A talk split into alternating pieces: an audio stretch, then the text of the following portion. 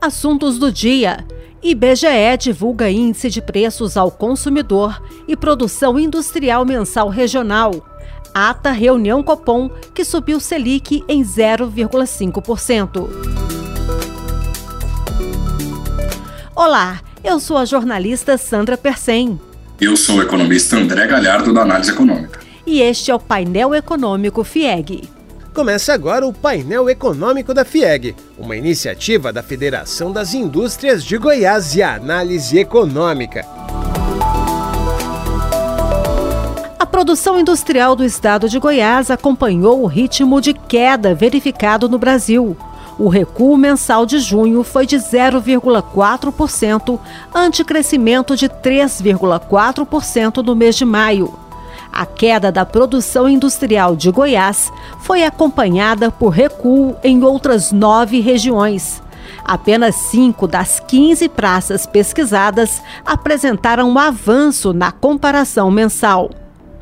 Apesar do recuo no mês, o estado de Goiás ainda cresceu 1,6% quando comparamos com o semestre anterior, 2,2% se relacionarmos com o trimestre anterior, 3,5% quando a comparação é com o mesmo mês do ano anterior. E 1% quando fazemos a média móvel trimestral. O índice oficial de inflação no Brasil cedeu de 11,89% em junho para 10,07% no mês passado, depois que a variação mensal ficou negativa em 0,68%, a mais aguda desde o Plano Real. Apesar de positiva, a queda nos preços é vista com ceticismo pelo mercado, que acredita ser um movimento meramente transitório. O Comitê de Política Monetária do Banco Central do Brasil deve ter encerrado o ciclo de alta na última reunião este mês. A Selic está atualmente em 13,75%. E agora vamos para os comentários do economista André Galhardo. André, quais são os riscos e as oportunidades para a indústria no segundo semestre deste ano? Sandra, nós temos uma, uma dificuldade que é uma possibilidade de uma crise econômica internacional. Boa parte dos analistas, dos economistas, é, precificam já desde agora uma crise é, que pode ser até muito prolongada nos países desenvolvidos. É, inclusive, os Estados Unidos já estão em recessão técnica, que é quando a economia apresenta contração do produto interno bruto em dois trimestres consecutivos. E os dados, ainda não oficiais, mas que são dados muito respeitados, mostram que a Europa está desacelerando cada vez mais.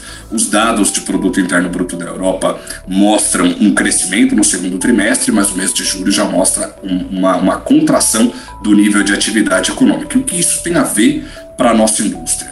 Quanto menor for o ritmo de atividade econômica nos países desenvolvidos, menor também será a demanda por produtos industrializados do mundo todo. Então, eh, de modo geral, a gente sofre porque passa a exportar menos, e a gente, mesmo quando consideramos a cadeia de exportação de produtos básicos, a China depende do bom desempenho da Europa e dos Estados Unidos para exportar.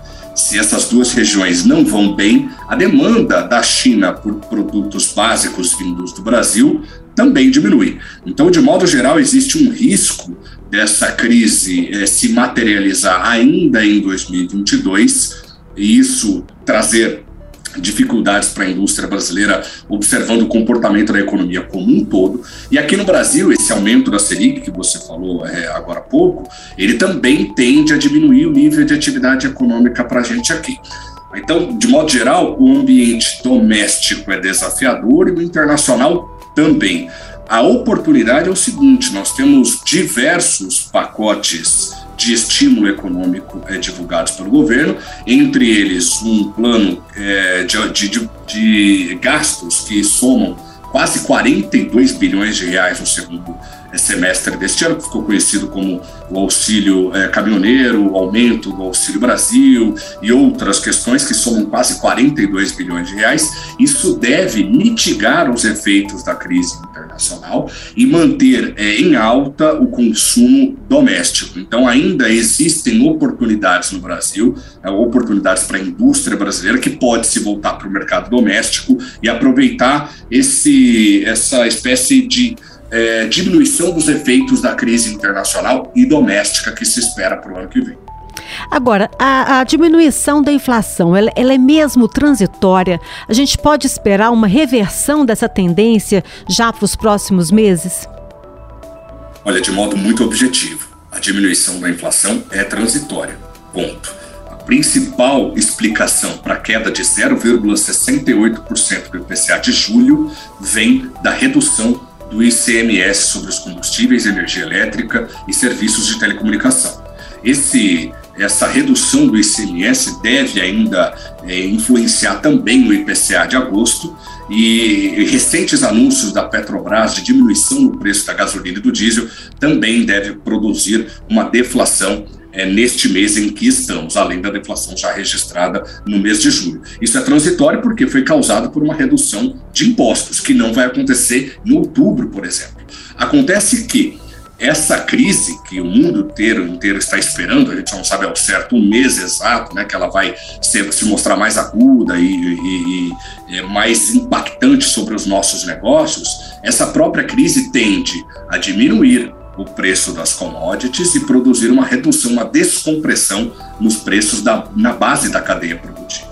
Então, essa diminuição dos preços, essa, infla, essa deflação que nós vimos, ela é transitória, mas ela pode ser sucedida por uma descompressão nos preços no último trimestre deste ano. Essa é uma boa notícia, porque é, se não se esse movimento de queda da, do preço das commodities não se concretizar, é bem provável que a inflação fique girando em patamares ainda muito elevados, apesar dessas deflações de julho e dessa deflação esperada para o mês de agosto.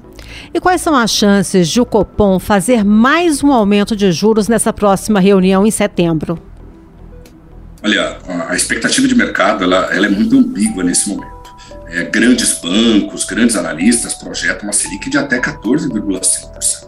Só que outros grandes bancos e outros grandes analistas, inclusive é, nós da análise econômica, projetamos um término do ciclo de aumento da, da Selic em agosto. Então, na minha percepção, o Comitê de Política Monetária do Banco Central interromperá o ciclo de aumentos, ou melhor, interrompeu, porque a última reunião foi no dia 3 de agosto, interromperá esse ciclo em 13,75%. Não há mais motivos para o comitê fazer novos reajustes, ainda que no último comunicado na última ata, divulgada no dia 9 de agosto, o Banco Central deixou claro que avaliará a necessidade de um aumento residual na próxima reunião em setembro. Mas Considerando que a gente espera uma crise internacional e uma diminuição, uma consequente diminuição no preço das commodities, considerando que a gente espera um arrefecimento do nível de atividade econômica aqui no Brasil, não há motivos para o Banco Central subir ainda mais a Selic. Por quê? Um dos principais é, motivos do Banco Central fazer esse aumento na taxa de juros é justamente diminuir o nível de atividade econômica, que a gente já espera que vai acontecer justamente porque a Selic já está num patamar muito elevado. Obrigada, André Galhardo, pela sua participação, pelas suas análises tão precisas. Eu que agradeço, Sandra. E este foi o podcast Painel Econômico da FIEG desta terça-feira, 9 de agosto. Estaremos de volta no dia 25 de agosto para comentar dados de emprego e desemprego com a divulgação do CAGED, sondagem do consumidor e a segunda estimativa do PIB dos Estados Unidos. Até lá! Esse foi o painel econômico da FIEG, uma iniciativa da FIEG e Análise Econômica para você.